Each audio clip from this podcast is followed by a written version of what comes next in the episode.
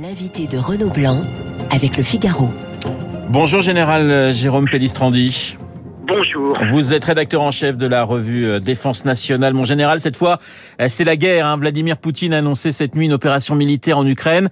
Votre, euh, votre réaction à cette annonce? Écoutez, quand ce matin, tôt dans la nuit, j'étais prévenu de l'ouverture des hostilités, je me suis dit que nous entrions dans une phase dramatique. C'est on, on, a en souvenir euh, pour beaucoup d'entre nous le 11, le 11, septembre 2001. Il faudra se souvenir du 24 février 2022. Euh, L'Europe est en guerre. La Russie, euh, malgré euh, tous les efforts diplomatiques qui ont été faits, veut mater l'Ukraine. Donc on ouvre une page, on ouvre une boîte de Pandore et très sincèrement, personne ne peut dire vers quoi nous allons aller dans les heures et les jours à venir. Quelles sont les, les, forces en, en, en présence euh, aujourd'hui, les forces russes et les forces ukrainiennes, euh, Jérôme Pellistrandi?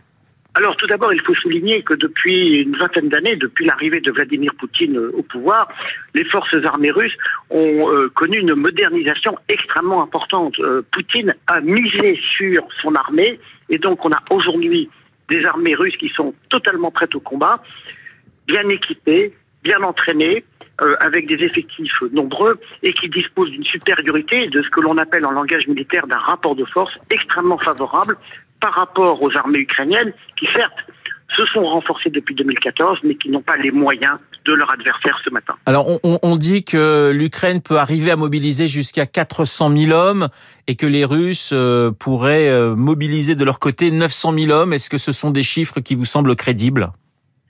Certes, oui, mais en fait, euh, la, puissance de feu de l'armée russe est, telle que euh, l'Ukraine n'aura pas le temps de monter en puissance. C'est bien ça tout euh, ce qui va se décider dans dans les heures et les jours à venir. On voit bien que l'offensive russe de ce matin est tout azimut. Elle ne se limite pas au Donbass. Oui. Et donc, les pertes vont être extrêmement importantes du côté ukrainien en tout état de cause. Donc, Général Jérôme Pellistrandi, ce que vous nous dites, c'est que le conflit armé est déséquilibré bien sûr, le conflit armé déséquilibré. La Russie dispose d'une puissance aérienne extrêmement importante, de la supériorité aérienne. Cela veut dire qu'elle peut frapper effectivement les cibles euh, donc euh, en Ukraine.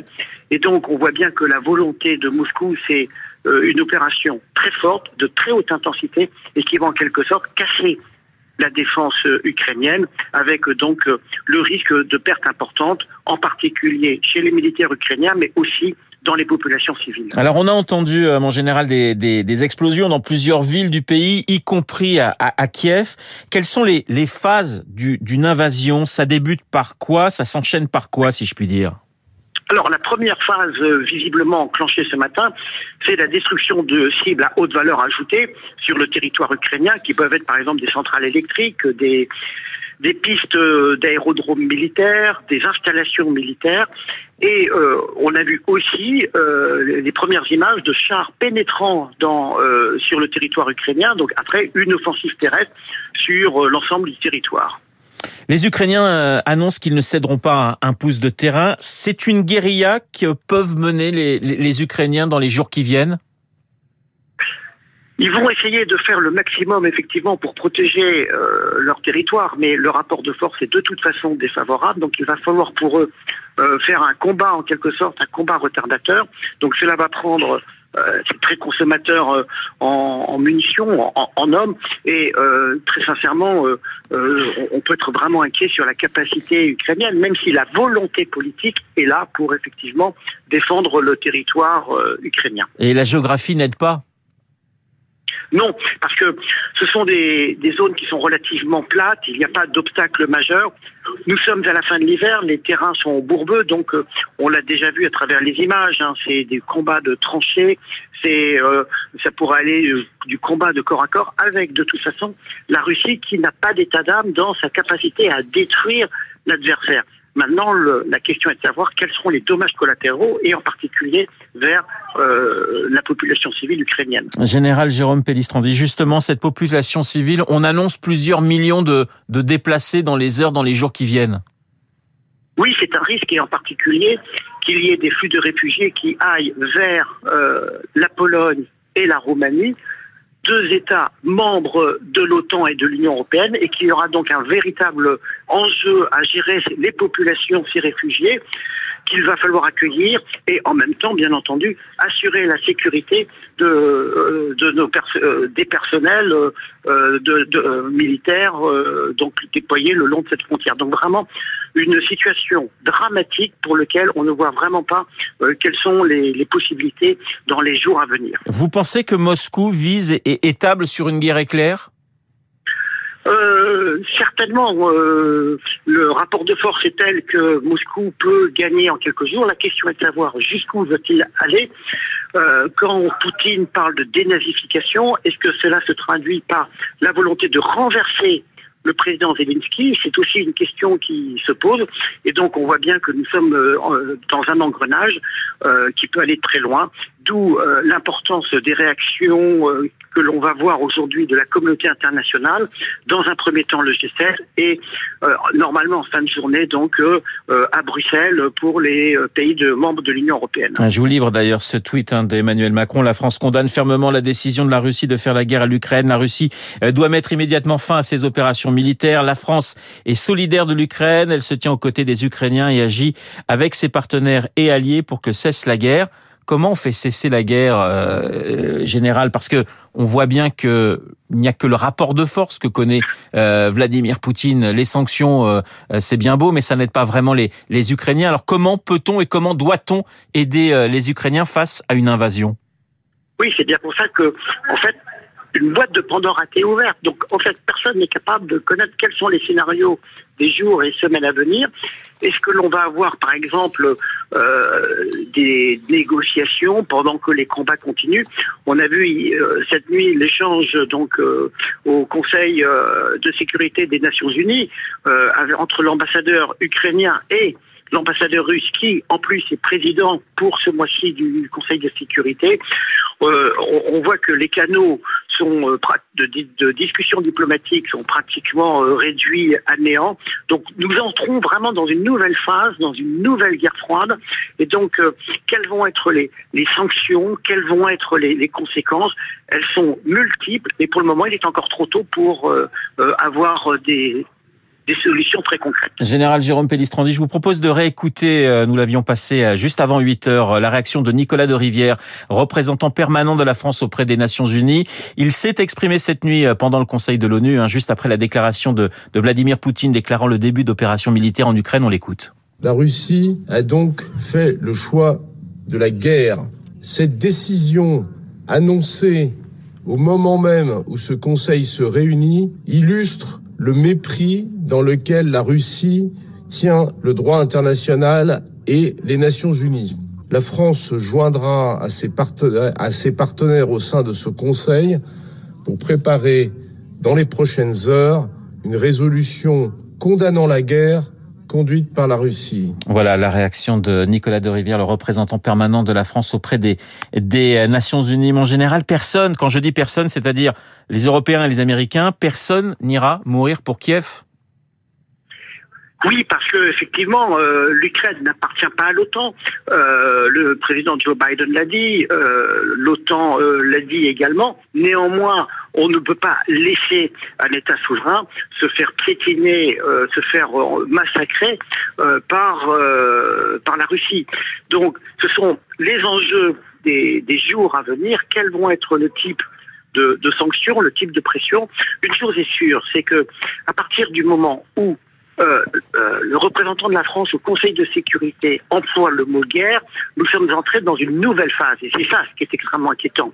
Nous ne sommes plus dans une phase de conflit, de tension. Nous sommes entrés dans une dans une guerre.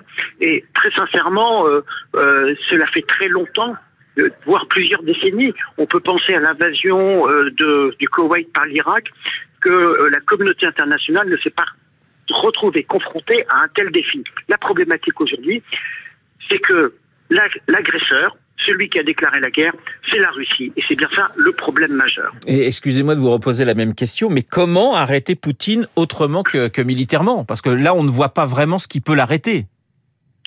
Oui, et c'est ça, effectivement, euh, la question que toutes les chancelleries doivent se poser ce matin, euh, que les, pays euh, membres de l'Union européenne vont se poser cet après-midi.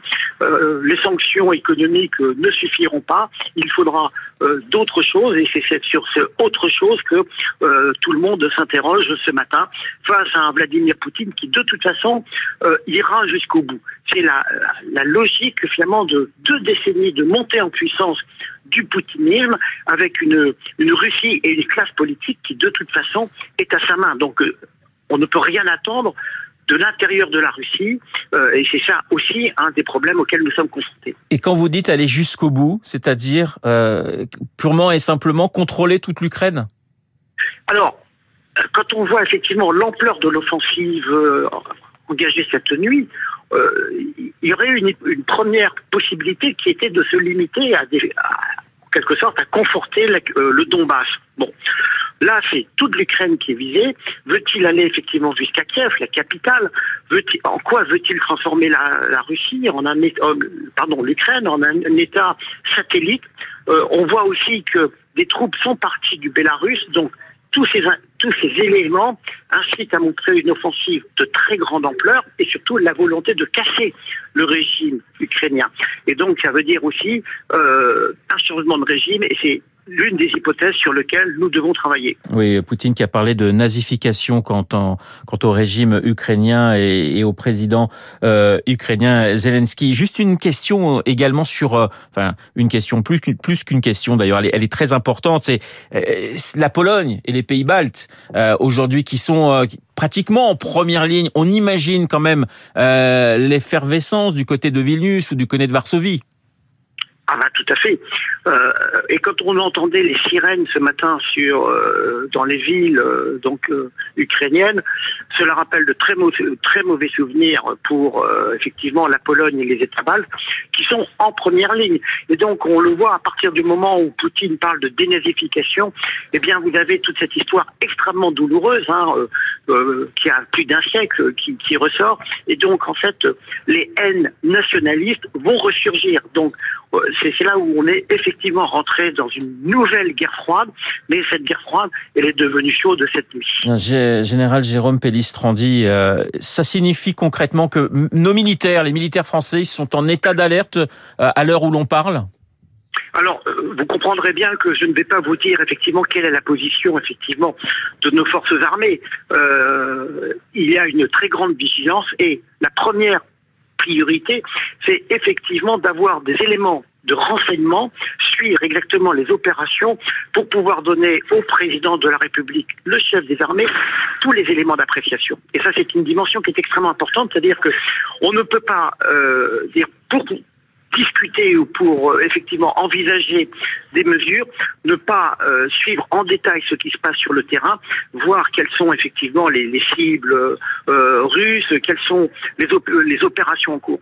D'autre part, il faut se souvenir que la Russie, de manière très agressive, est présente en Afrique. Il suffit de penser au groupe Wagner au Mali.